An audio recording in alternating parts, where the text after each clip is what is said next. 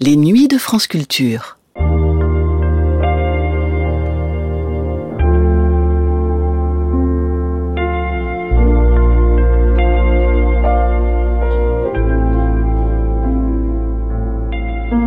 Data, Dayatvam, Damyata. Donner, sympathiser, contrôler. Trois mots en sanskrit comme gravés dans la terre veine de T.S. Eliot. Poème presque épique par sa longueur et la richesse de sa polyphonie, annonciatrice d'une modernité poétique portée par les modernistes anglais. Le poème se termine par la triple répétition d'un autre mot sanskrit, comme une incantation rituelle. Shanti, shanti, shanti. Différentes traductions et interprétations ont vu le jour. Shanti peut se traduire par paix, ou plus précisément par la paix qui est au-delà de tout. Ainsi, cette paix pourrait être aussi une référence à la mort, ce sur quoi rien ne peut être dit et qui vient clore le poème pour toujours. Voilà l'une des innombrables illustrations de l'influence immense de la métaphysique orientale sur la culture occidentale, qu'elle soit d'ailleurs artistique ou scientifique. Si les textes d'origine sont relativement peu connus du grand public en Occident, les idées qui y naissent ont eu un impact dont les historiens des idées peinent encore aujourd'hui à mesurer l'ampleur. De Goethe à Hegel, en passant par Emerson et Thoreau, nombreux sont les penseurs dont le contact avec ce qu'on nomme, sans doute à tort, la métaphysique orientale, a changé radicalement leur œuvre. Dans ce numéro de l'autre scène où les vivants et les dieux, c'est l'écrivain, philosophe et historien des idées Élémir Zola qui vient s'entretenir de cette influence de textes dont nous ne connaissons souvent pas le nom sur la structure même de nos concepts et de nos cultures, au micro de Claude Métra. L'occasion d'un magistral panorama de l'histoire des idées du 19e et du 20e siècle, de la philosophie et la science, de Plotin à Gandhi, dans une émission diffusée pour la première fois le 6 mars 1978. L'autre scène, ou les vivants et les dieux. Aujourd'hui, Vision d'éternité et paysage de l'histoire, une émission de Claude Métra, avec Elémir Rezzola.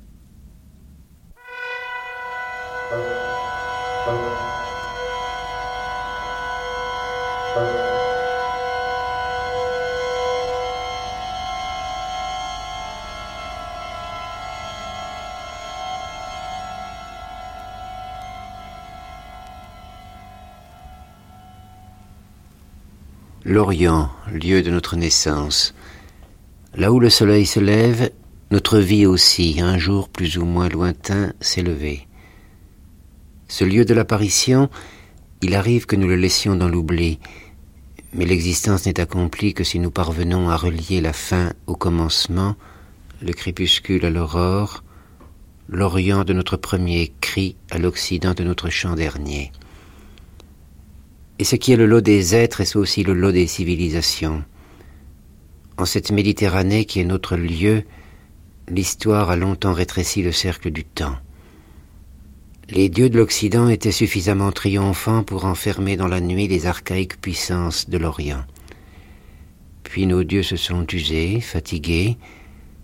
Alors les voix de l'Inde, de la Chine et du Tibet à nouveau sont apparues dans nos songes non sans remettre en question quelques-unes de nos certitudes. Ici, nous tenterons avec Elimire Zola de retracer cet itinéraire de la métaphysique orientale dans le champ de nos propres soucis. L'aventure commence quelque part dans le creux de l'âge des Lumières.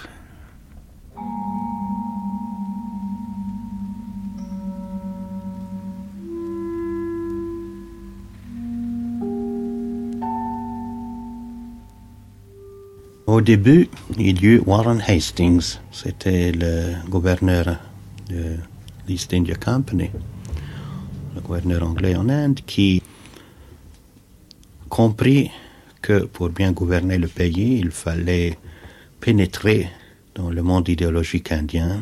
Et il appela une équipe de jeunes anglais, de jeunes étudiants anglais, à Calcutta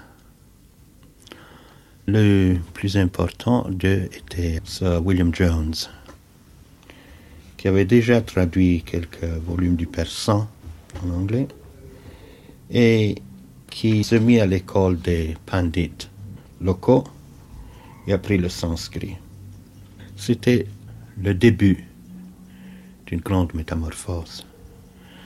Parce que l'équipe dressée par euh, Sir William Jones à Calcutta s'empara pour la première fois des fondements de la pensée indienne. Et c'est à cette date que remonte la première traduction en anglais de Wilkins de la Bhagavad Gita, 1775. C'est une date euh, parce que la réception en Europe fut enthousiaste. Un jeune Anglais de cette équipe, Hamilton, qui retournait à Londres, fut bloqué à Paris par la guerre entre Napoléon et les Anglais.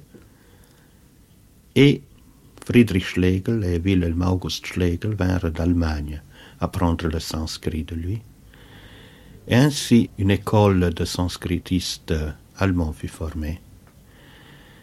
Mais déjà avant, Herder avait proclamé que l'Inde était l'ancien cœur de la civilisation, que la sagesse indienne était au fondement de la sagesse occidentale. La découverte la plus importante qui découle de ces études de l'école de Calcutta à la fin du XVIIIe siècle, c'est que la vision de l'histoire sur laquelle on s'appuyait jusqu'à ce moment était fausse.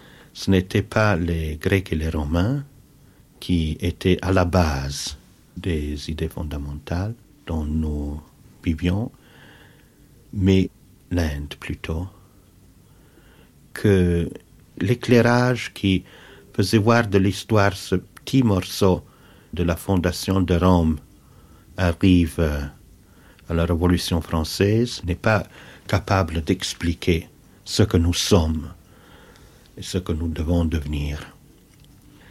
La connaissance du latin, du grec et quelquefois de l'hébreu n'était pas suffisante pour comprendre les idées dont on a besoin la vraie métaphysique était dévoilée dans une forme qui n'avait percé dans l'Occident qu'à travers Platon et les néoplatoniciens, mais délivrée des soucis d'adaptation à des exigences sociales. C'était une métaphysique pure. Toujours dans l'Occident, il y avait eu une lutte entre la métaphysique en tant que telle et les exigences de l'ambiance sociale à un moment donné. Toujours, elle avait dû se plier à expliquer quelque chose qui ne rentrait pas dans ce cadre en tant que tel. On se souvient de la grande dispute du Moyen Âge, qui était toujours la possibilité de la survivance de l'âme individuelle. Or, la métaphysique ne donne pas cette euh, explication. Elle ne dit pas que l'âme individuelle survit en tant que personne. Et cela était reconnu par euh, presque tous les représentants de l'école franciscaine, que c'était une vérité de foi et pas une vérité de raison. Mais l'ordre social du Moyen Âge avait besoin de se convaincre qu'elle était démontrée au dédon de la métaphysique. Et c'est le grand tour de force de saint Thomas d'Aquin de démontrer que l'âme individuelle survit à la mort, qu'elle participe à l'intellect actif, mais ce n'est pas l'intellect actif en tant que tel qui juge au-dedans de nous et qui apprend la réalité.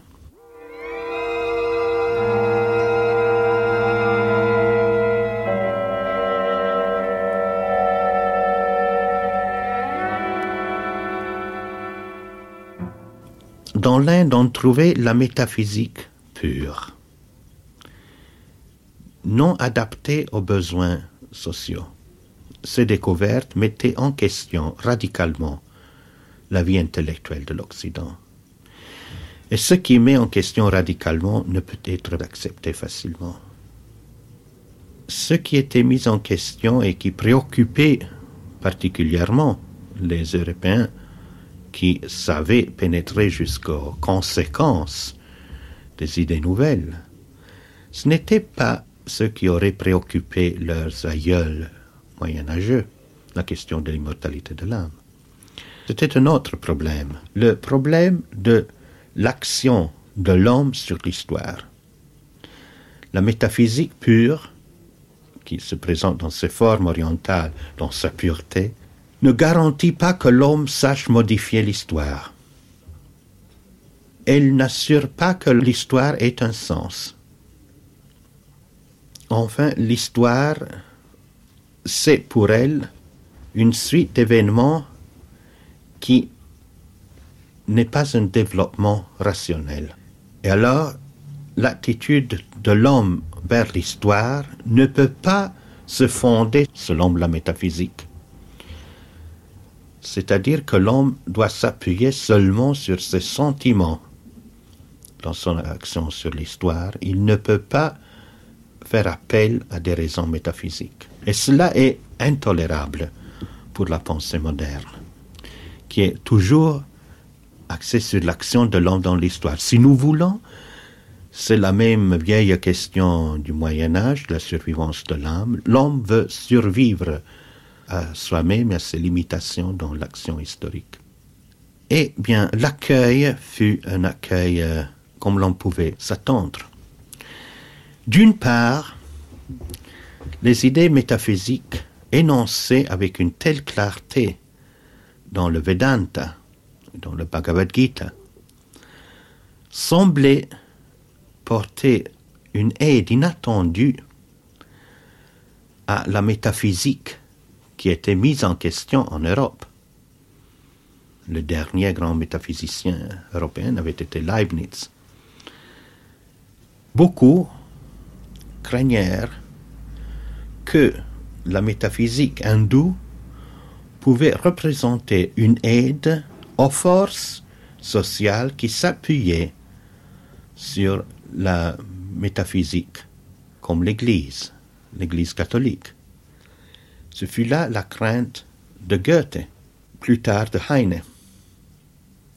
Alors c'était certains illuminismes qui craignaient de se voir mis en question par une métaphysique assise sur des fondements bien plus sûrs que la métaphysique occidentale. Mais d'autre côté, le catholicisme craignait tout de même la métaphysique orientale, puisque sa métaphysique aboutissait dans une justification de l'autorité de l'Église. Avec cette autre métaphysique pure, la possibilité d'un tel agencement n'était pas prévisible. Alors il y eut une réaction aussi de la part des catholiques. L'idée des jésuites de la revue de Trévoux que l'épreuve que l'on portait après les grands voyages d'une uniformité religieuse, d'une d'une structure semblable de toutes les religions dans le monde pouvait être une preuve à l'appui de l'Église et pas une raison pour euh, mettre en doute les idées religieuses, n'eut pas un grand succès. L'Église craignit d'être atteinte par la notion d'une égalité de structure dans les religions. Et le cas le plus frappant de ce choc qui se produisit en Europe, c'est Friedrich Schlegel. C'est un homme euh, incroyablement mimétique. Alors il est très important comme pour signaler les mouvements secrets de l'histoire.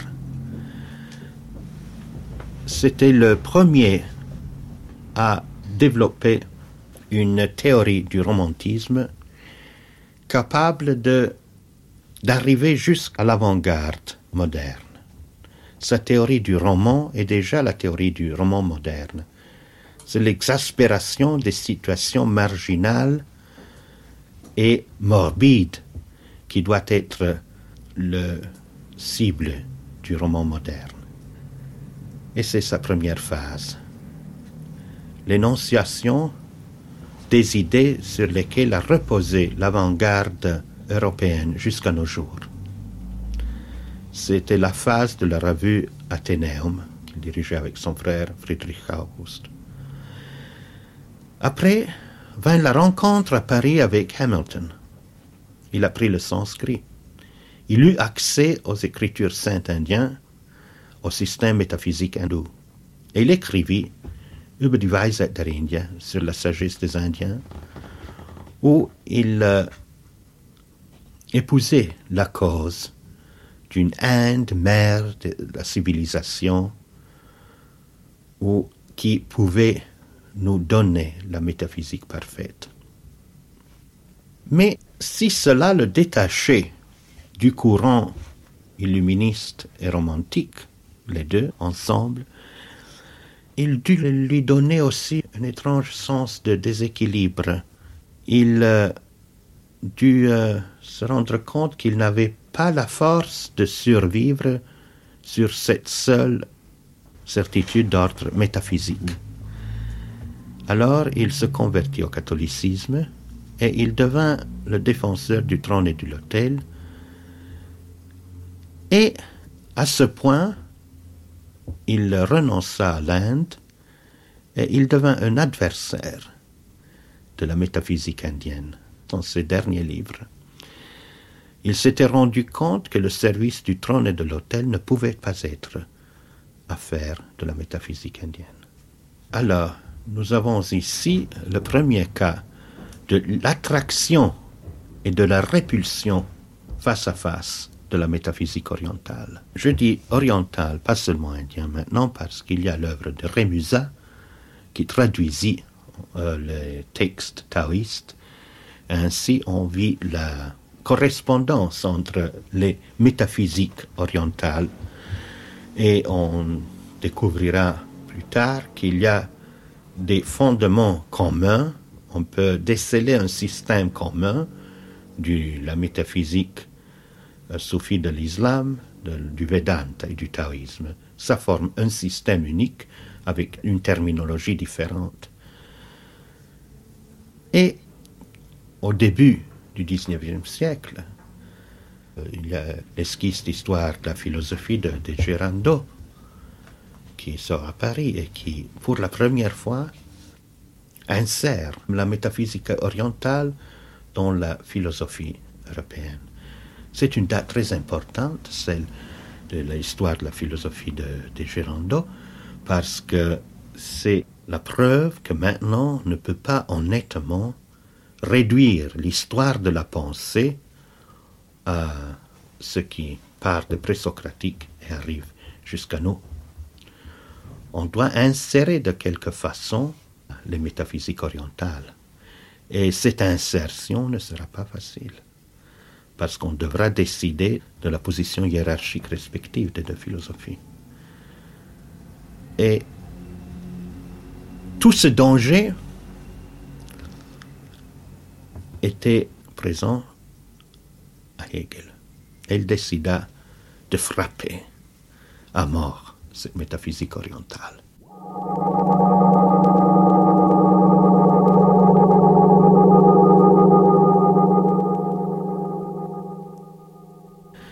C'est lui, et c'est dû à l'influence de Hegel, que la question posée par euh, De Girando, par euh, un, j'appellerais dans le sens grec du mot, martyr de la question comme Friedrich Schlegel, a été délibérément mis de côté dans l'histoire successive parce que Hegel argumentait comme suit. L'histoire de l'Ancien Orient doit être la base des métaphysiques orientales. C'est une histoire d'où est absente la liberté. Puisque l'homme n'est pas encore arrivé au stade de la liberté, il ne peut pas y avoir une philosophie digne de ce nom, et il, elle doit être un reflet donc du despotisme oriental. Et cette thèse étrange pour celui qui pensait que l'histoire devait s'aboutir dans la liberté garantie par l'État prussien, qui forme la base de ces dissertations sur la métaphysique orientale qu'il ne connaissait que à travers l'œuvre de Colebrook, qui était, un des, diffuseurs de la connaissance de l'Inde achevée à Calcutta et ses leçons sur l'histoire de la philosophie. Ainsi, avec ce tour de main, la métaphysique orientale peut être ignorée par les hegeliens. Ils n'ont pas besoin d'en parler comme euh, on parle parmi les hegeliens de gauche de l'art grec comme une phase enfantine de l'esprit humain. C'est une phase qu'on doit ignorer, qui n'a pas droit de citer parmi nous, parce qu'elle est quelque chose qui ne provient pas de la liberté humaine. Qu'est-ce que cela signifie? De la liberté de l'esprit, de la liberté de donner un sens à l'histoire. Donc, puisqu'elle ne parle pas de donner un sens à l'histoire, on ne doit pas s'en occuper. On aura besoin de beaucoup d'expériences étranges dans l'histoire pour arriver à comprendre que il faut tout d'abord donner un sens à l'âme et à l'intelligence humaine. Les conséquences de cette décision autoritaire de Hegel furent un long silence sur les exigences qu'avait posées la métaphysique orientale. Il y a très peu d'exemples de gens qui savent sortir du rêve hegelien. Souvent, ce sont des gens qui ne sont pas capables de, penser selon la rigueur exigée par la métaphysique orientale mais qui tâche de se soustraire à l'influence du veto hegelien. je pense à un philosophe comme Renouvier à la fin du siècle en France. Mais en Amérique, il y eut un accueil plus facile de la métaphysique orientale qu'ailleurs. C'est en Amérique que Emerson et Thoreau sont imbus de Vedanta et de yoga, particulièrement Thoreau. J'avais dit avant que pour comprendre combien était irrationnel le veto de Hegel, il fallait comprendre à travers des expériences historiques que l'homme ne peut pas donner un sens à l'histoire s'il ne donne avant un sens à lui-même et à son intelligence, s'il ne possède pas une métaphysique qui ne donnera pas, elle, un sens à l'histoire, mais donnera un sens à celui qui se situe dans l'histoire. Eh bien, pour comprendre cela, il fallait avant que l'homme apprenne qu'il est impossible de vivre comme ennemi de la nature. La nature était la grande ennemie selon Hegel et selon la logique industrielle de l'humanité. On a dû consumer les ressources naturelles dans une mesure alarmante avant de comprendre que la nature ne peut être considérée notre ennemi si l'on ne veut pas disparaître, qu'il y a des raisons matérielles pour reconnaître le bien fondé de l'insertion métaphysique de l'homme dans la nature. Cette découverte moderne avait été faite par cet Américain du XIXe siècle, Thoreau. Il était déjà parvenu à comprendre que l'homme ne peut être complet, heureux, achevé, s'il ne vit en communion avec la nature. Et dans ce livre, il donna l'exemple d'une vie en communion avec la nature. Une vie où contemplation, science de la nature, enthousiasme sont tous reliés dans le noyau plus intime de la personne. Et il était aussi imbu de philosophie, yoga et Vedanta. C'est une chose peu connue que l'on s'approcha très près d'une création d'un tantra occidental avec la méditation de Thoreau. Ses méditations sur le langage, par exemple. Il avait développé une science des racines des langues indo-européennes euh, d'une science philosophique et métaphysique des racines du langage. À travers cette science des racines, qui peut rejoindre quelques notes juvéniles de, de Saussure, pour lui, la nature végétale avait son centre et son essence dans les feuilles. C'est une idée de Goethe. Dans la feuille, il y a tout l'arbre, parce qu'il y a les ramages qui sont les nervatures, et il y a le tronc. Eh bien, examinons le mot feuille, leaf en anglais. Qu'est-ce que c'est leaf? Quelque chose qui est comme un lobe. Leaf, lobe, lub, luf. Quelque chose qui est comme un globe. Alors il euh, mettait tout à côté laps, flap, lobe, lap, globe. Et alors il euh, sentait que leaf était une émanation de ce même centre acoustique, lub, qu'il y avait la masse mou de B qui était pressée en dehors par le liquide le. Et que celui-là représentait donc acoustiquement l'essence de la feuille, qui était la manifestation première de la forme.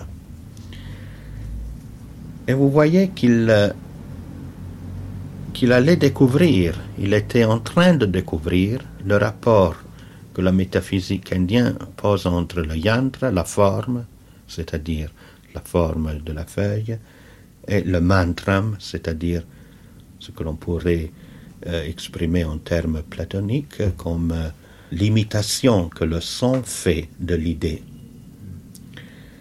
Lub. Et la vibration, lub, produit la forme, yantra, de la feuille, métaphysiquement. Alors vous voyez que dans ces méditations dans les forêts américaines, Thoreau s'approchait à une recréation de la métaphysique indienne en termes occidentaux. Thoreau, c'est quelqu'un qui parle à nous maintenant comme peu d'autres auteurs. Il euh, est engagé dans la solution des mêmes problèmes qui nous harcèlent aujourd'hui. Eh bien, il avait adopté la métaphysique orientale comme base de sa pensée.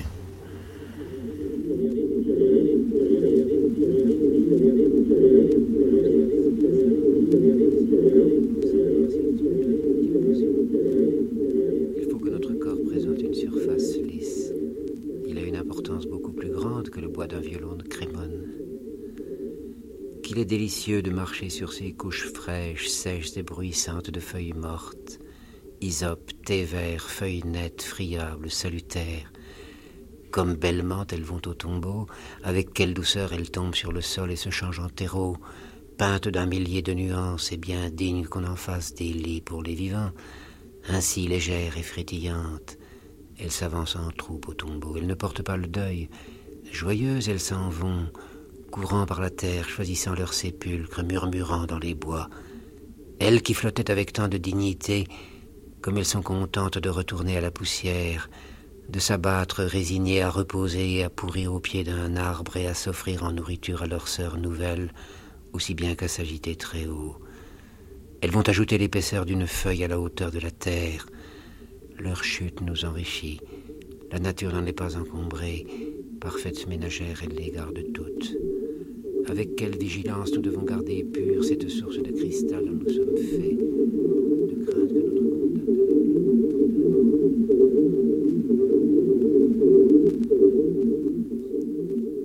Nous avons une, euh, une longue histoire en dehors de cet épisode américain qui a été oublié en Amérique, bien entendu, qui va peut-être être redécouvert par les générations nouvelles mais qui avait été parfaitement mise à côté par la culture américaine qui influence la vie sociale.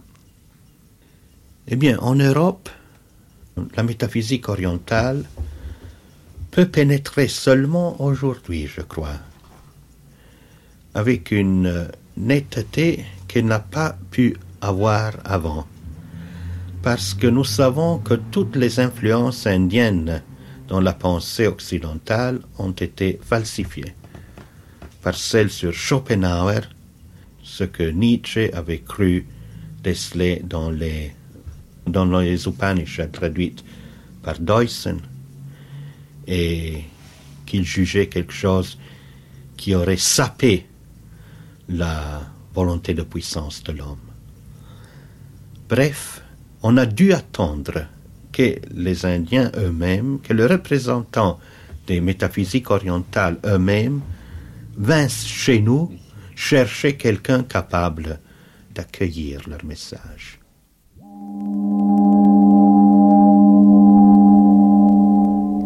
Intervient ici, de manière dominante, celui qui voulut lire le monde comme volonté et comme représentation. Dans le regard de Schopenhauer se reflète une certaine image de l'Orient, mais c'est un Orient accordé à la vision pessimiste du philosophe allemand, et cette image, dans la pensée germanique, connaîtra une étrange fortune. C'est mieux de voir euh, ce qui se suit dans l'âme allemande après cette tentative de Schopenhauer d'introduire ce qu'on appelait le pessimisme oriental. Je crois que ce qu'il y a d'important dans l'œuvre de Schopenhauer se manifeste avec euh, Wagner. Et particulièrement, on doit se rappeler que toute l'œuvre de Wagner aboutit à la grande tentative de concilier l'Orient et l'Occident dans le Parsifal. C'est-à-dire que Wagner tâchait de reconstruire un christianisme capable de euh, épurer d'une certaine façon par euh, la connaissance de la métaphysique orientale. Ce qui frappait la sensibilité de Wagner, c'était surtout l'indifférence occidentale envers les animaux. C'est un point qui pourrait euh, paraître de moindre importance en respect des grandes lignes d'une métaphysique, mais au contraire, c'est un point très important parce que là, on touche vraiment à l'idée de l'âme sur laquelle repose l'occidental. L'idée que l'homme se distingue de l'animal et donc a une dignité majeure que les animaux parce qu'il raisonne, c'est une idée inacceptable si l'on se forme une conception métaphysique de l'âme humaine.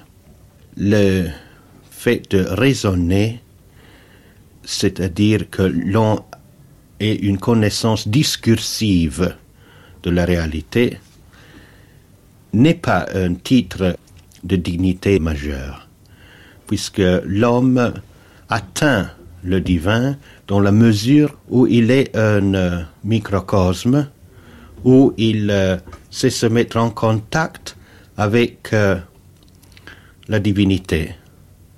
C'est-à-dire dans la mesure où il atteint une quiétude parfaite, qui est le miroir de l'univers.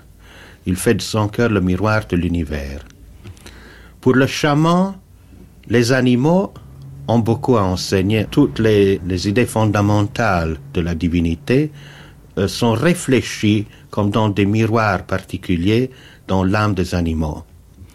Le chaman se distingue des animaux parce qu'il les comprend, parce qu'il assimile leur euh, portion particulière de divinité.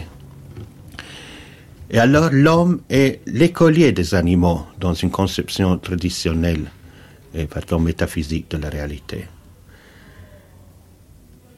Alors euh, ce fondement de notre civilisation, que c'est l'indifférence envers l'animal, l'animal comme objet, ou euh, dans la philosophie de Descartes comme un mécanisme, et l'idée à rejeter si nous voulons rejoindre l'expérience métaphysique pure. C'est cela l'idée fondamentale de Wagner. Si l'on veut restaurer le christianisme, il pense que nous devons assimiler cette vérité sur les animaux. Et nous savons que c'est dans le Parsifal qu'il voulut atteindre ce but. et cette conciliation entre l'Orient et l'Occident. Ce fut aussi le moment où euh, Nietzsche rompit l'amitié avec Wagner, parce qu'il était contre cette tentative de restauration. Il pensait que l'Occident devait euh, rejoindre des sources pré-chrétiennes s'il voulait se sauver. Wagner s'entêta à former ce pont entre les deux hémisphères euh, mentaux de l'homme. Et comment insérer le respect de la nature animale de l'Orient, d'une certaine tradition orientale, indienne, dans un cadre chrétien? Alors il choisit comme mythe chrétien à reproposer à l'âme occidentale le mythe du Graal. Et il utilisa un épisode du Ramayana c'est un épisode très touchant où Valmiki, le poète, voit la flèche d'un euh, chasseur abattre un oiseau. Et alors les cris d'épouvante et de douleur de la femelle qui voit son euh, mâle euh, si cruellement abattu se répercutent dans le cœur du brahmana, du poète, qui est porté à les imiter. Alors, shoka en sanskrit veut dire euh, angoisse, douleur. Shloka, c'est la stance euh, fondamentale de la poésie. Alors, c'est de la douleur que naît la métrique. C'est du rythme terrible de la douleur cosmique qui s'exprime dans le cri de l'oiseau qui est la source de la métrique c'est une euh, malédiction contre le chasseur que lance le brahmana. Or, personne ne peut survivre à la malédiction d'un brahmana. C'est donc la poésie est euh, la vengeance de l'homme pur contre celui qui porte l'impureté et la violence dans le monde. C'est cet épisode fondamental de Ramayana qui constitue la première scène du Parsifal. Parce que alors Valmiki, le brahmana poète, et Gurnemans, et c'est Parsifal, le chasseur, qui ose abattre l'oiseau sacré. Et il pourra se purifier seulement en reconnaissant sa faute. Alors Parsifal, c'est l'Occident. Parsifal, c'est la chrétienté dans son expression la plus ésotérique et la plus épurée. Cette tentative de Wagner est-elle réussie? Je crois que la clé doit être musicale. Je ne crois pas que les mélodies du Parsifal constituent un début de musique sacrée. Ce n'est pas un nouveau grégorien, même l'utilisation qu'on a fait des mélodies du Parsifal dans la consommation euh, de musique comme marchandise quotidienne démontre que l'inspiration mélodique de Wagner n'est pas peut-être dans le Parsifal à son comble, bien qu'il y c'est un chef-d'œuvre, cela ne se discute pas. Mais il y a des fautes de goût musical dans le Parsifal qui démontrent que la tentative philosophique n'est pas réussie. Parsifal ne réussit pas à convertir Nietzsche. Enfin, Nietzsche se forme l'idée que euh, la métaphysique orientale soit, comme le christianisme, une source d'appauvrissement de l'élan vital de l'homme, que c'est une invitation au renoncement, que ce soit une morale d'esclave, enfin, c'est plus ou moins ce que disait Hegel à son temps. Et alors, le mouvement philosophique qui euh, prend naissance avec Schopenhauer et qui tâche de réabsorber la pensée orientale aboutit avec Nietzsche et c'est un échec. Ce n'est pas la voie royale pour rejoindre l'Orient. Oui, on peut d'ailleurs signaler que l'influence de Schopenhauer a été très importante en France. Oui mais l'influence fut euh, aussi grande en Russie. C'est surtout avec euh, Tolstoï.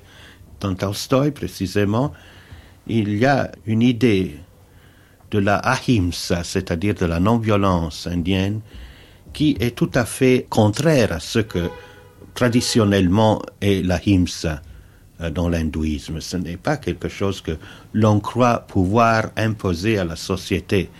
Euh, on se rend bien compte que les lois sociales euh, ne peuvent pas se plier à cet idéal que l'on ira cultiver dans la forêt lorsqu'on aura accompli ses devoirs sociaux, selon la, tradition indienne, où l'on tâchera de restreindre au maximum la violence. Et alors il y aura cette abstention de, de la chair chez le brahmana, il y aura le respect de la vache comme symbole de la mère nourricière, etc. Mais l'idée d'appliquer le ahimsa à la vie politique, c'est une idée assez occidentale. Et c'est un Indien assez occidentalisé qui la lança contre le pouvoir anglais en Inde. C'est-à-dire que Gandhi était un jeune avocat d'éducation anglaise qui pratiquait dans l'Afrique du Sud et qui, qui ne savait rien de la himsa, il ne se souvenait pas de la himsa. Il, euh, il apprit à connaître la philosophie indienne à travers les écrits de Thoreau. Cet Américain tout à fait isolé, qui n'eut aucune influence sur la vie politique de son temps, il refusa de payer les impôts et des amis les lui payèrent, ainsi il ne fit que quelques jours de prison. Et c'est tout euh, l'impact de sa philosophie sur la société américaine. Mais son livre tomba dans les mains d'un jeune avocat indien à Dunbar, pour qui la, vie pénible que menaient les Indiens dans l'Afrique du Sud était devenue insupportable. Et là, il trouva les idées indiennes dans cet isolé américain. Alors, vous voyez, lorsqu'on parle, on dit que les idées doivent euh, mordre sur le réel, que les, intellectuels doivent être engagés et toutes ces, petites histoires, vous voyez que euh, les effets des idées, euh, on ne peut jamais les calculer. C'est une étrange combinaison qu'un livre tombe dans les mains du petit avocat de Dunbar dans l'Afrique du Sud. Et c'est le, début de l'écroulement de l'Empire anglais des Indes, ce livre américain qui tombe dans les main de l'avocat indien. Mais enfin, ce n'est pas la métaphysique indienne qui perce à travers euh, la himsa pour les Occidentaux. C'est toujours euh, un malentendu alors à la racine de ces assimilations de l'Orient. Nous voyons que en Amérique, euh, il y avait eu le transcendantalisme de Emerson et de Thoreau, de Olcott, qui étaient inspirés au Vedanta. Nous avons vu que Thoreau ne se limita pas à, exposer les doctrines indiennes, mais tâcha même de créer un tantra avec les racines indo-européennes. Après eux, il y eut une période où l'esprit américain n'était pas intéressé aux doctrines métaphysiques. C'est la période postérieure à la guerre entre le Nord et le Sud, la période de la grande industrie, du développement de la coopération américaine. Dans cette période, il y a seulement un peintre ami de Henry Adams, Henry Adams lui-même qui visite l'Orient, il a écrit un poème sur euh, Bouddha, et des autres euh, écrivains qui s'intéressent beaucoup cette fois au Japon. C'est l'Afgaïdio Hearn qui devient presque japonais, c'est le cas de Fenellosa surtout, qui euh, donne une théorie nouvelle des idéogrammes. Et ils sont à la racine de cette visite en Orient que fit Ezra Pound et qui révolutionna euh, de façon considérable la poétique moderne. Mais voyons, le cas de Pound est très intéressant puisqu'il euh, adopte le confucianisme et non le taoïsme, c'est-à-dire la doctrine qui mord sur le réel, qui est une doctrine pour fonctionnaires en grande partie, qui se propose de régler l'administration de l'État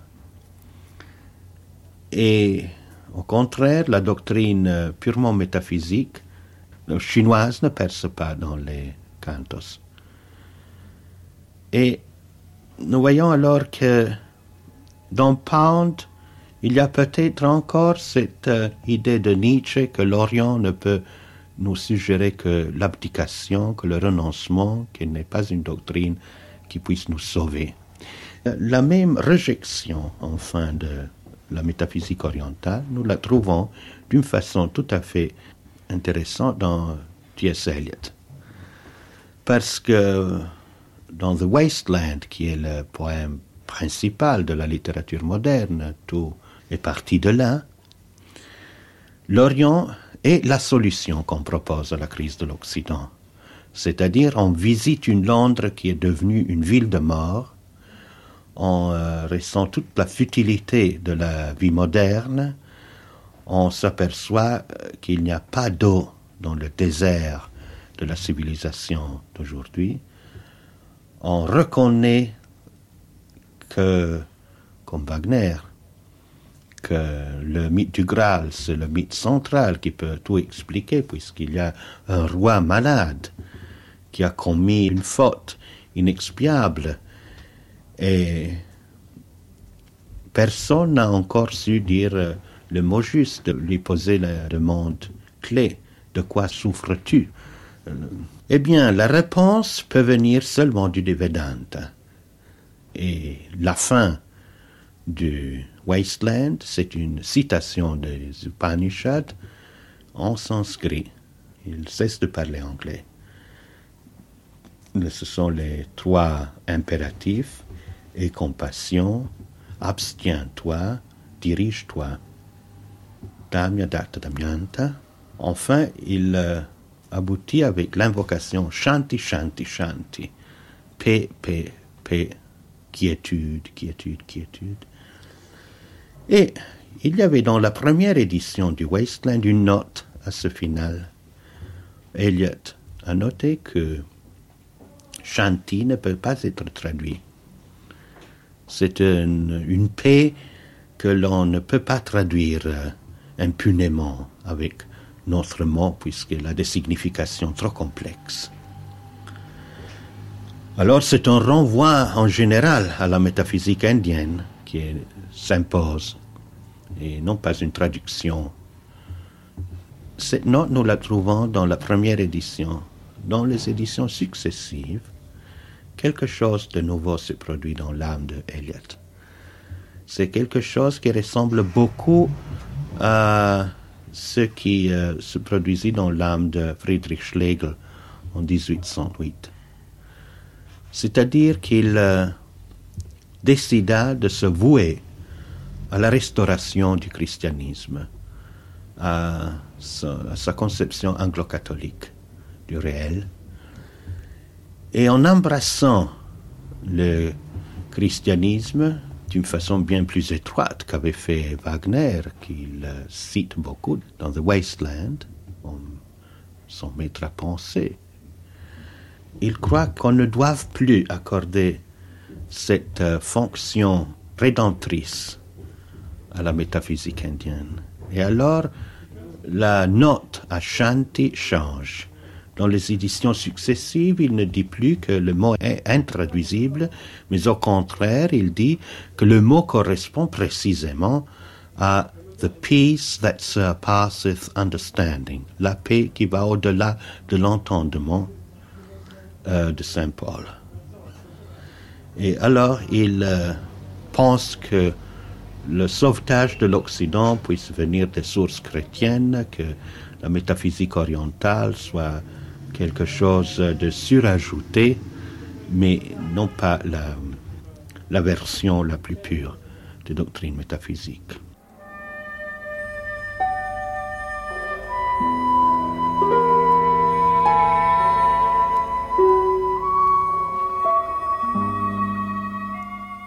C'est dans la période où écrit Eliot que se produisit un nouveau phénomène euh, c'est-à-dire l'intérêt de beaucoup des intellectuels euh, anglais d'entre les deux guerres pour un phénomène humain tout à fait imprévu. Euh, un saint presque illettré, Ramakrishna, qui est une expérience qui était bien nouvelle pour l'âme occidentale. La première fois qu'un occidental vient en, contact avec un saint pour lequel toutes les voies religieuses ont un droit égal. Je ne dis pas à son attention, mais à son plein amour. Et alors, l'exemple de cette capacité qu'avait Ramakrishna de tout embrasser, c'est le cas où un Advaita, c'est-à-dire euh, un homme qui ne croyait pas au salut en dehors de la doctrine du pur monisme, Advaita, c'est-à-dire non-dualité, lui s'approcha et lui enseigna la méditation sur l'unité pure. La méditation sur l'unité pure implique que l'on ne se fasse plus d'image, que l'on n'ait plus de Dieu, que l'on aille au-delà de la personne de Dieu. Et alors Ramakrishna, qui était dévoué avec tout son cœur et avec tous les phénomènes mystiques que peuvent aller avec le pur amour, à la grande mère, coupa ses rapports avec la grande mère, détruisit l'image de la grande mère et vécut l'extase de l'Advaita, de la non-dualité. Après avoir vécu euh, cette expérience de l'extase de l'unité pure, il enseigna à l'Advaita comment on obtient l'extase de l'amour de la mère. Ainsi, il adopta toutes les euh, voies particulières, euh, la voie de l'islam, la voie du, du, Christ, toutes les voies, et il avait un amour si brûlant qu'il atteignit le but de toutes ces voies. Il connut l'extase dans toutes les formes particulières. Bien, c'est ce modèle humain qui charma un groupe de jeunes Anglais, de jeunes intellectuels anglais, et commence à l'intérêt pour le Vedanta, revécu à travers l'expérience de Ramakrishna. Et cela pour l'Angleterre.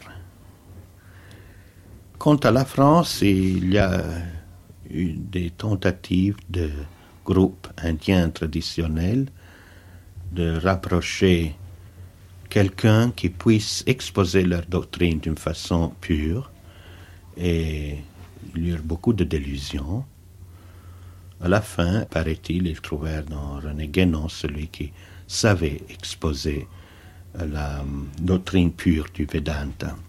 Tout récemment, l'enseignement de Levastine a tâché de démontrer que il y a outre le Vedanta, le védisme pur, qui est une version antérieure. Je ne sais pas si, on peut opposer les deux en donnant la précédence à une interprétation des Védas fondée sur la traduction du Rig Veda de Mus. C'est un fait que la métaphysique en tant que telle, et non en tant que doctrine sociale, est exposée dans les Upanishads. Je crois que l'homme son devenir, selon le Vedanta, soit l'exposé le plus clair. Je crois aussi que on puisse euh, lire aussi les textes indiens d'une façon tout à fait honnête, en choisissant une voie qui n'est pas celle euh, géométrique et mathématique et tout à fait rigoureuse de René Guénon. On peut choisir la voie de Domal. C'est euh, après un dérangement de tous les sens que l'on parvient à la vérité métaphysique à travers l'œuvre de Domal. C'est une voie aussi valable pourvu que l'on rejoint l'idée de l'unité. C'est important le cas de Domal aussi parce que en lui, il s'achève toute l'expérience de l'avant-garde européenne. Il faut mentionner que la première fois que l'on lit le nom de Guénon dans un texte qui n'est pas limité à la petite diffusion dans les cercles qui s'intéressent à ces choses, c'est dans les essais de Artaud. C'est lui qui eut son idée du théâtre comme expérience mythique, vivante, à travers euh, le, Vedanta réexposé par Guénon. Souvent, on ne met pas dans sa juste lumière l'importance qu'a eu la rencontre avec Guénon pour Artaud. Je me rappelle euh, l'enthousiasme pour Artaud dans les générations de l'après-guerre. Eh bien, cela continue. C'est un texte qui maintient toute son importance pour les jeunes générations parce qu'il ressent en lui quelque chose qui n'est pas l'itération des vieilles idées sur lesquelles tout a été fondé dans l'Occident jusqu'ici. C'est l'invitation à n'être plus euh, les maîtres qui doivent euh, élever les écoliers orientaux, mais de se mettre patiemment à l'école des grands systèmes métaphysiques dans leur formulation la plus rigoureuse qui eut lieu en Inde. Et c'est la même chose. La même métaphysique est exposée avec la même rigueur, bien que d'un caractère non discursif, mais dansée, vécue dans les systèmes posants des Tarahumara, des tribus d'Amérique. Enfin, dans le livre sur les Tarahumara d'Artaud, c'est aussi le début de ce développement qui nous portera aujourd'hui à, l'œuvre de, Castaneda. En Allemagne, le cas le plus important que je connaisse euh, dans l'Allemagne contemporaine à propos de l'accueil des doctrines euh, ésotériques indiennes en Occident, c'est le cas de Marius Schneider, qui, en examinant les chapiteaux d'un cloître de Catalogne, nota qu'il y avait des symboles qui euh, se succédaient dans ces chapiteaux. Et il se rappela que dans la doctrine indienne, les oiseaux, les animaux qui étaient représentés correspondaient aux notes, à des notes musicales. C'est-à-dire que le Pan représente la tonique, euh, un autre oiseau la dominante, l'aigle la sous-dominante, etc. Et alors il tâcha de décrire ce que signifiait, selon la théorie musicale indienne, les chapiteaux. Il s'agissait du cloître de Sankougat. Et alors, étant posé que chaque couple de colonnes soit une chrome, la mélodie qui se forma sous sa plume était précisément l'hymne Iste Confessor. Et il découvrit alors que l'examen du cloître de la cathédrale de San Cugat, en Catalogne encore, représentait précisément l'hymne de San Cugat, c'est San Cucufin, l'hymne qui est enregistré dans les, les rituels. Alors, c'était la preuve absolue que les maîtres bâtisseurs de la Catalogne du, du XIe siècle connaissaient donc la théorie musicale indienne, le système de symbolisation de la musique indienne, donc l'entier système indien, qui est une partie de la métaphysique indienne, et donc que ces cloîtres catalans euh, étaient la preuve que dans le Moyen Âge européen, on savait bien plus de ce qu'on confiait au parchemin.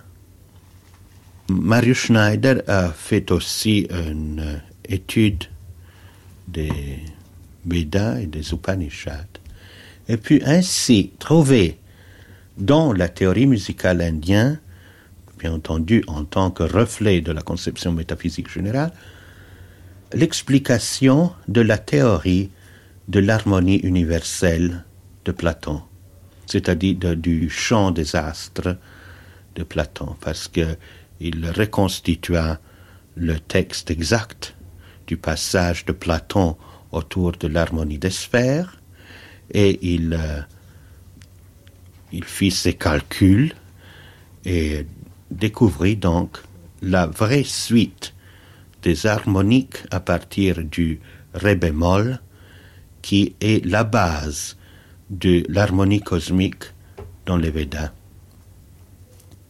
C'est à ce point que je crois qu'on puisse dire que la métaphysique orientale devient quelque chose de vécu chez nous. C'est quelque chose de vécu puisqu'on ne se pose plus en maître, mais on se pose en disciple.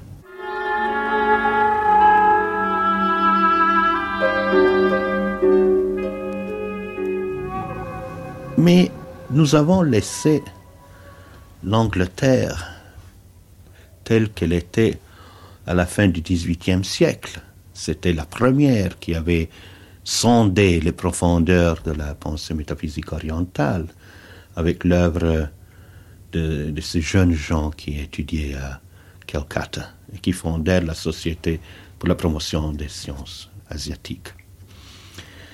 Eh bien, elle, euh, elle n'eut pas de suite, cette découverte, en Angleterre. Sir William Jones lui-même découvrit que l'on pouvait superposer la, la mythologie indienne à la mythologie grecque et romaine, et en général à toutes les mythologies, que partons le langage mythique était un langage métaphysique chiffré. Mais voilà, nous avons le procès que nous rencontrerons dans, euh, dans l'histoire de la dernière note Wasteland de Eliot, que nous avons euh, vu dans euh, Friedrich Schlegel, ce phénomène de rejet de la vérité qu'on découvre parce qu'on craint les conséquences. Et dans l'œuvre même de Sir William, il y a ce rejet des conséquences vis-à-vis du christianisme tel que l'on l'entendait dans l'Angleterre de la fin du XVIIIe siècle.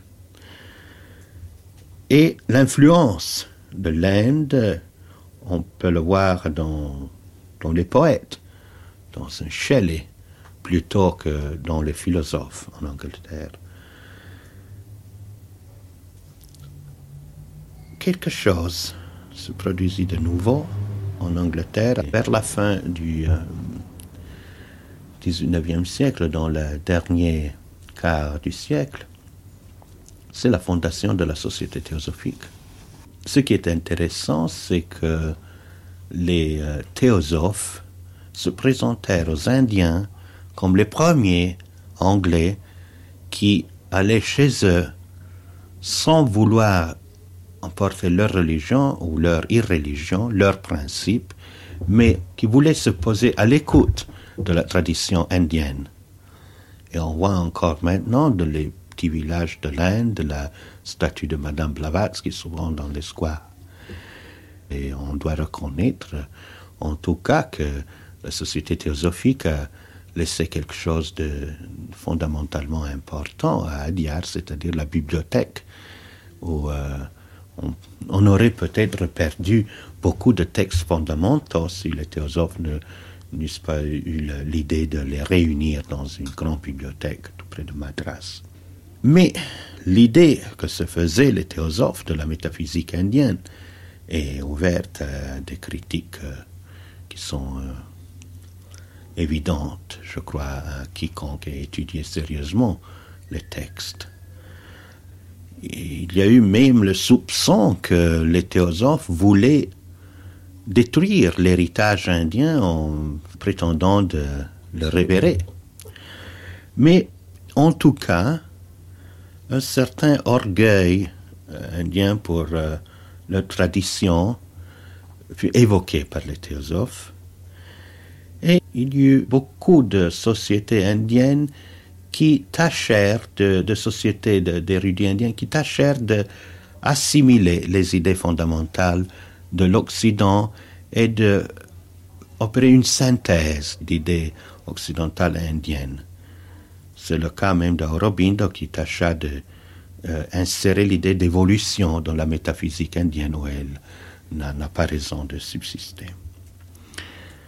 Mais parmi tous les Indiens qui se présentèrent à l'Occident pour euh, divulguer les doctrines euh, métaphysiques, je crois que le plus important et le plus sûr était Ananda Kumaraswamy il eut aussi l'avantage de ne voir pas l'Occident de l'extérieur. Il était à moitié anglais.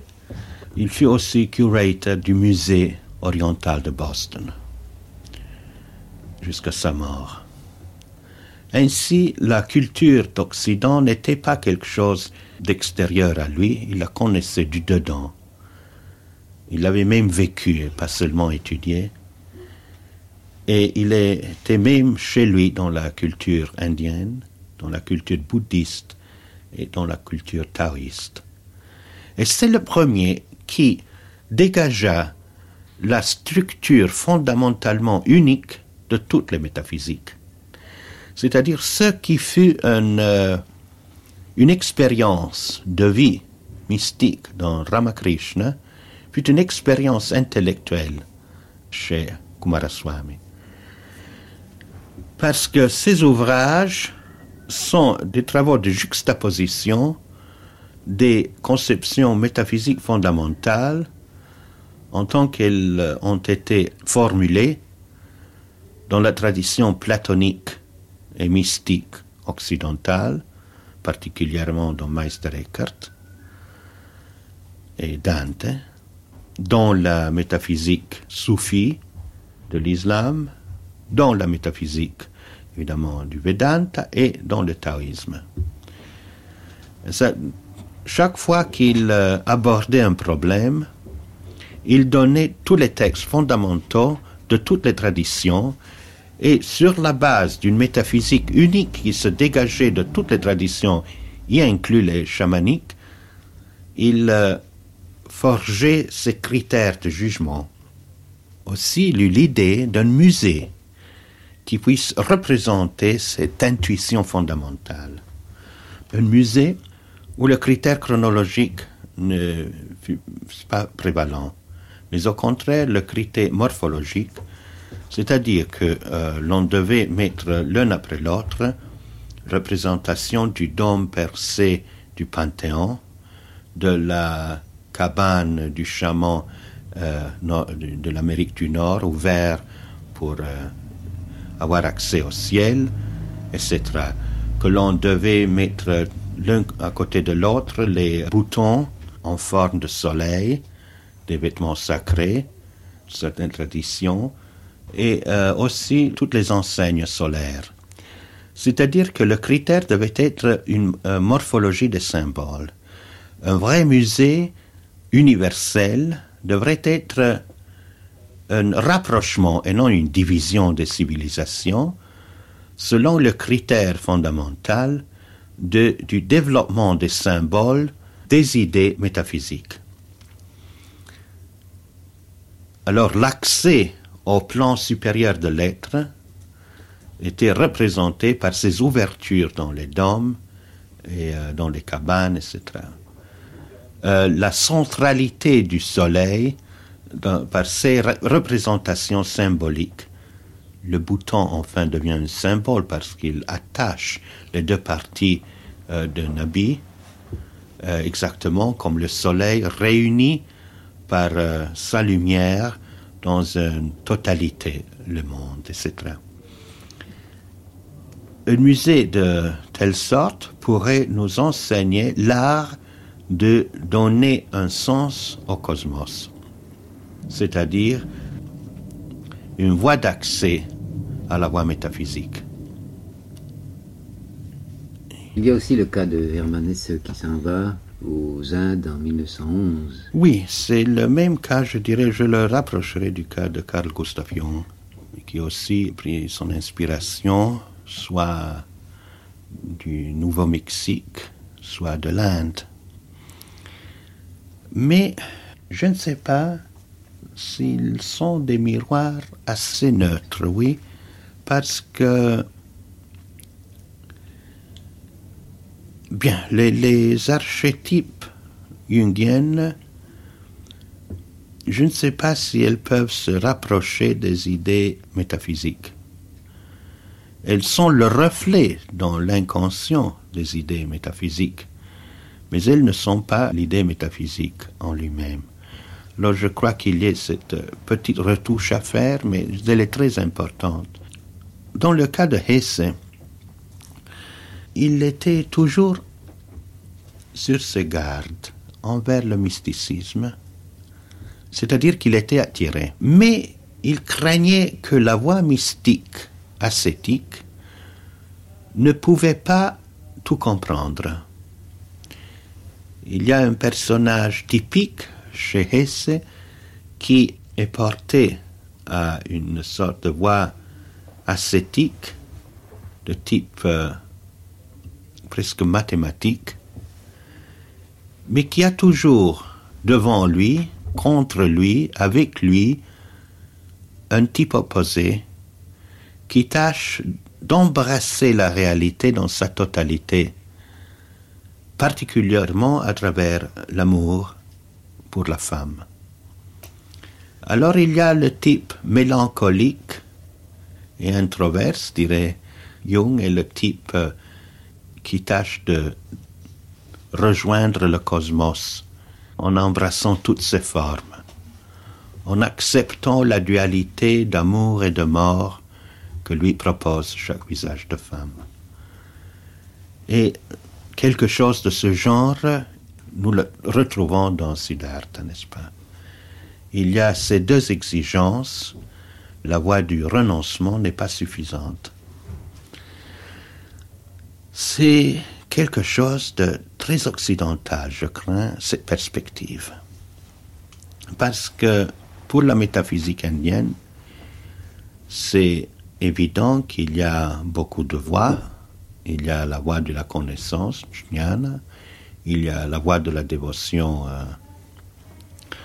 bhakti. Il y a la voie de l'accomplissement des œuvres dues dans la société.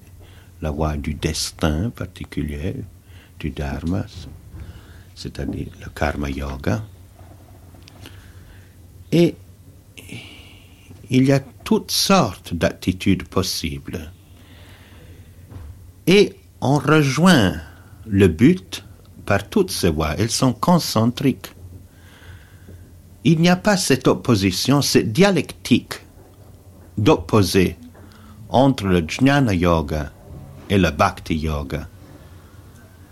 Et surtout, il n'y a pas la voie du monde qui doivent se poser en rapport dialectique avec la voie de l'intériorité. C'est une conception très hegelienne, celle-là, de mettre en rapport dialectique des possibilités qui sont bien distinguées et qui portent, en les suivant jusqu'au bout, au but. Peut-être la voie qui est destinée à appeler le, le plus les Occidentaux à cette phase de leur développement psychique et mental, c'est la voie du tendre. Mais euh, encore, est-il possible de suivre la voie tantrique dans une ambiance occidentale? C'est une doute que l'on peut euh, bien se poser euh, parce que le tantra, c'est quelque chose d'opposé à la voie normale, qui enfreint les règles de la voie normale. C'est la voie faite pour ceux qui ne peuvent pas suivre la voie normale ou ne doivent pas suivre la voie normale. Mais est-ce qu'il y a une voie normale en Occident maintenant? Quelle dialectique pourrait opposer un tantrique à quoi en Occident aujourd'hui? Peut-être le maître tantrika compte sur un effet de scandale bien calculé pour atteindre ses buts. Je ne vois pas comment on pourrait scandaliser avec euh, l'infraction de règles brahminiques un occidental d'aujourd'hui. Je ne sais pas comment on pourrait le scandaliser en lui donnant à, boire rituellement du vin ou euh, à, manger des céréales euh, défendues par la loi brahmanique. Et alors les cinq M, Madhya, Mamsa, la chair, euh, et Maïtoun, l'accouplement, ne sont pas des scandales pour des opérations de ce genre. Alors je me demande si la voie tantrique hindoue puisse être importée. Il y a le cas de la voie tantrique bouddhiste, qui est bien différente, et il y a des polémiques assez amusante entre des tantrikas bouddhistes et les tantrikas hindous. Et comme le bouddhisme est déjà une religion qui va au-delà, dans un certain sens ou en dessin du, de l'hindouisme classique, puisqu'il ignore les castes et se propose comme religion universelle, voilà que même le tantrisme bouddhiste peut être euh, introduit en Occident par euh, des maîtres. Ce n'est pas des gestes, des actes particuliers qui ont l'importance dans la méthode tantrique, parce que la base de tout le rituel, c'est un développement de l'imaginaire. C'est un développement qui est typique de la tradition bouddhiste mahayana, mais en particulier du tantrisme mahayana. On doit se représenter les divinités et la peinture tibétaine n'est pas seulement un document esthétique, c'est une peinture qui doit être hallucinogène. Elle doit nous procurer des hallucinations. Nous devons apprendre à reconstituer dans notre imagination le modèle qu'eut dans sa tête le peintre. À ce point, le modèle deviendra une hallucination, c'est-à-dire que toute notre âme sera proie de cette hallucination. Elle tremblera d'effroi devant Mahakala, elle tombera amoureuse de Tara la verte, etc. Et lorsque notre âme et notre corps seront engagés, alors l'esprit devra intervenir et lui annoncer comme une foudre, avec une illumination subite, c'est une imagination c'est une délusion des sens. Seulement ainsi, on aura un dressage de l'âme qui apprendra à être la servante obéissante de l'esprit. Elle aura compris que tout ce qu'elle ressent est illusion, qu'elle est à la merci de l'esprit. Ainsi l'esprit devient maître. Et c'est sur cette base qu'on peut après pratiquer des rituels tantriques. Mais sans ce dressage de l'imagination, c'est tout à fait inutile. C'est une perte de temps, c'est une illusion surajoutée à toutes les autres illusions dont nous sommes proies quotidiennement. Si l'on n'est pas réussi à dresser son imagination de cette façon, tous les gestes sont des purs gestes, sans issue. D'autre côté, la tradition tantrique n'est pas facilement abordable. Alors lorsque je vois des annonces sur les journaux ou dans les librairies spécialisées sur des maîtres tantriques. Je crois que soit une belle blague.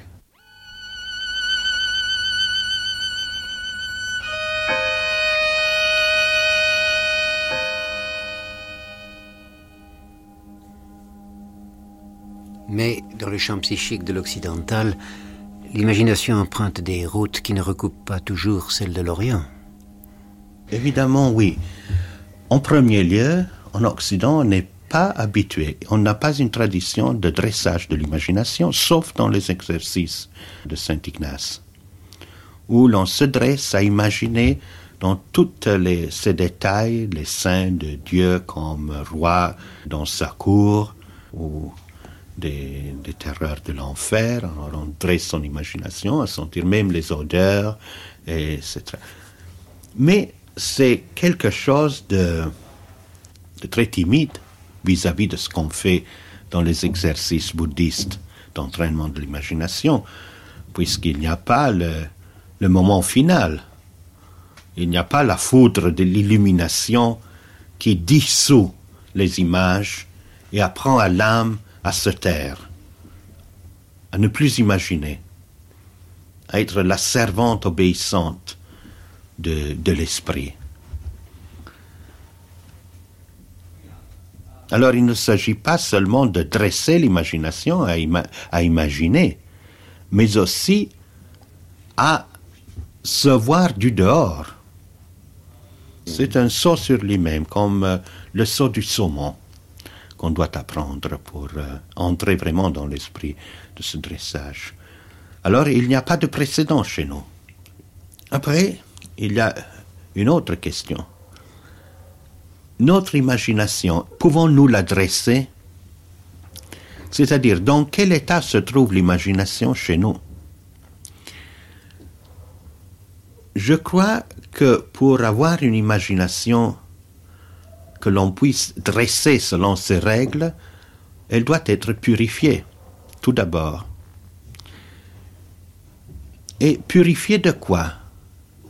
De la rêverie. C'est une habitude qu'a contracté l'occidental depuis le romantisme. On a eu l'éloge de la rêverie parmi tous les romantiques. C'était un défaut de l'homme avant. On corrigeait le jeune homme qui rêvait. C'était le père qui corrigeait le jeune homme lorsqu'il voyait que son regard était un peu fixe ou se fixait au loin, et alors c'était le devoir de parent de le euh, faire revenir en soi. Dans le romantisme, tout cela change. C'est un titre d'honneur d'avoir le regard rêveur, de se perdre dans les beaux rêves. C'est aussi un signe du détachement de la discipline religieuse. Parce que le premier pas dans une discipline religieuse, c'est de contraindre son imagination à ne pas proposer des images qui ne soient pas utiles à la voix. La prière sert précisément à cela, à discipliner le mental et l'imaginaire. Dans l'Église orthodoxe, il est même défendu de s'imaginer le Christ, la Vierge et les personnages sacrés. Nous pouvons dire depuis le, début du XIXe siècle, cette discipline de l'imaginaire a disparu. On ne ressent plus la rêverie comme le premier moment de ce qu'on appelait dans l'ancienne médecine la mélancolie. Parce que c'est en s'adonnant au rêve qu'on devient mélancolique. C'était une notion commune de l'ancienne médecine et une bonne règle pour les confesseurs. On pourrait écrire l'histoire de la littérature romantique et de l'avant-garde comme une, euh, rêverie à peine variée, comme une cultivation de la rêverie. C'était peut-être seulement les intellectuels qui étaient adonnés particulièrement à la rêverie, parce que celui qui travaille beaucoup n'a pas le temps de rêver. La rêverie est devenue plus forte depuis l'invention du cinéma, puisque le cinéma verse dans les âmes des rêveries déjà faites. Et euh, le rêveur, d'après le cinéma, n'a plus à accomplir aucun travail dans son imaginaire puisque avant on devait reprendre de la réalité des images, les enchevêtrer, les, les organiser d'une certaine façon pour les représentations de la rêverie. Maintenant, c'est le film qui donne non plus la matière brute, mais la matière déjà travaillée. Et alors, on ne rêve plus ces rêveries, mais on rêve les rêveries prédigérées de l'industrie culturelle. Ainsi, l'homme d'aujourd'hui ne dispose plus d'une élasticité de l'imagination sur laquelle puisse faire appui un apprentissage du genre tantrique. Si vous tâchez de manipuler votre imagination et vous êtes bien imbu d'images cinématographiques, vous verrez que votre effort est condamné à ne pas réussir il faut avant d'épurer son imagination. Et c'est un grand effort parce que une image cinématographique s'imprime directement dans la mémoire et souvent elle devient obsessive. Alors c'est la même difficulté qu'a un musicien aujourd'hui qu'il est attaqué de tous côtés par des mélodies faciles c'est un fait que l'on ne peut plus créer des mélodies maintenant. C'est-à-dire la prolifération des mélodies était si naturelle dans un musicien il y a un siècle n'est plus possible aujourd'hui précisément parce qu'on est surchargé de mélodies déjà faites d'un genre infâme. C'est la même chose avec les images prédigérées qu'on assimile au cinéma.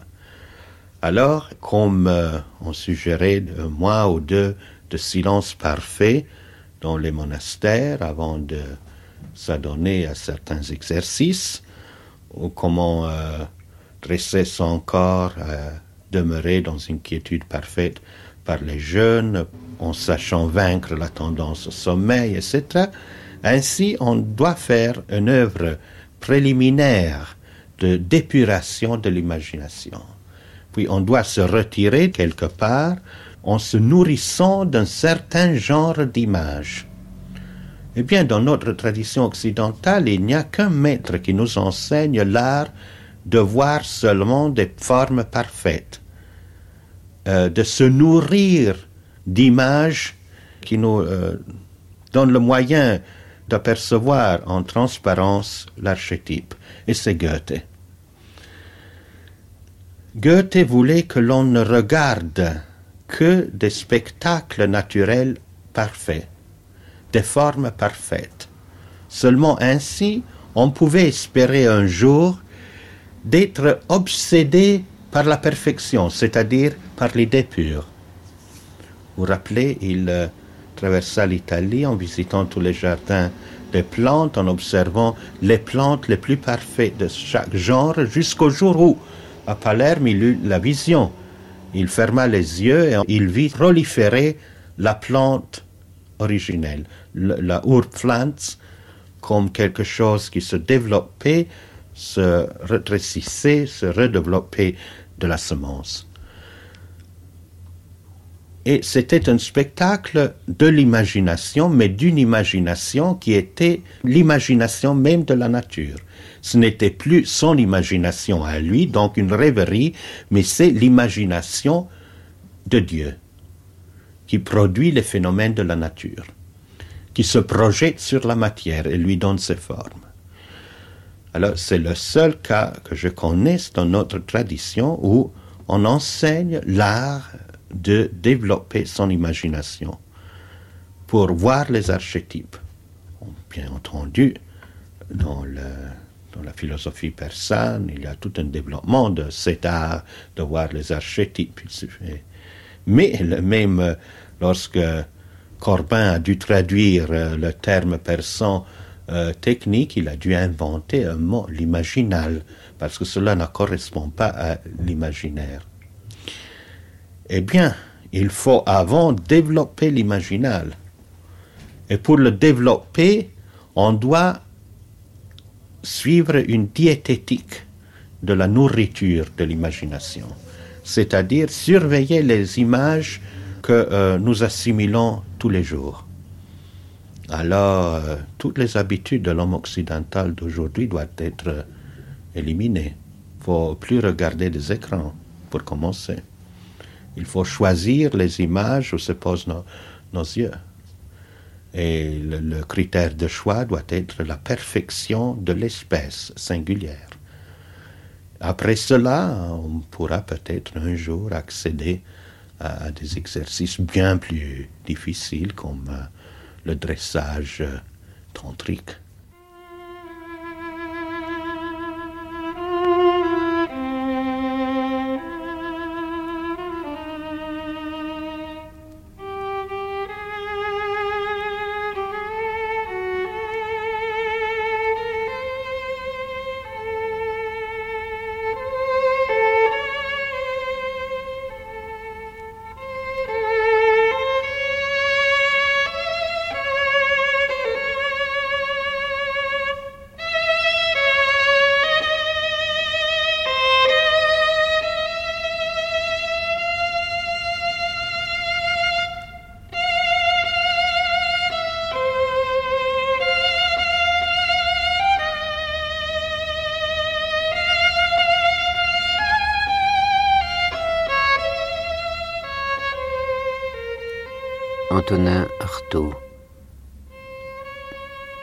L'âme va du jour à la nuit comme la terre. Seul le soleil va de lumière en lumière. Pour lui, il n'y a que le jour unique, et la nuit est ce qui est toujours loin de lui. Mais qui dira la nuit qu'il n'y a pas de soleil?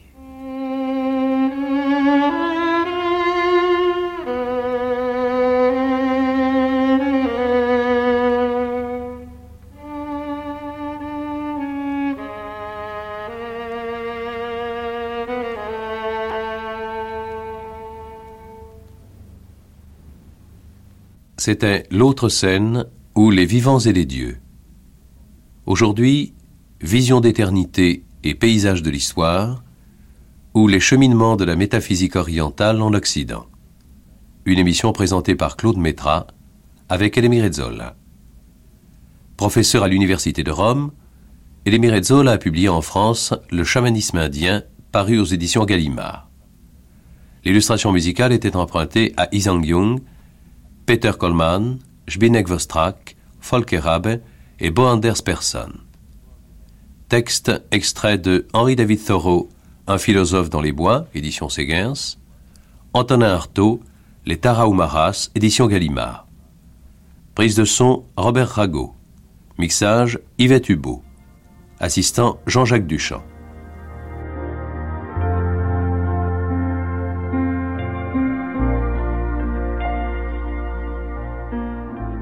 C'était Origine de la connaissance de la métaphysique orientale en Occident, un numéro de l'autre scène où les vivants et les dieux de Claude Métra avec Elémir Zola, diffusé pour la première fois le 6 mars 1978.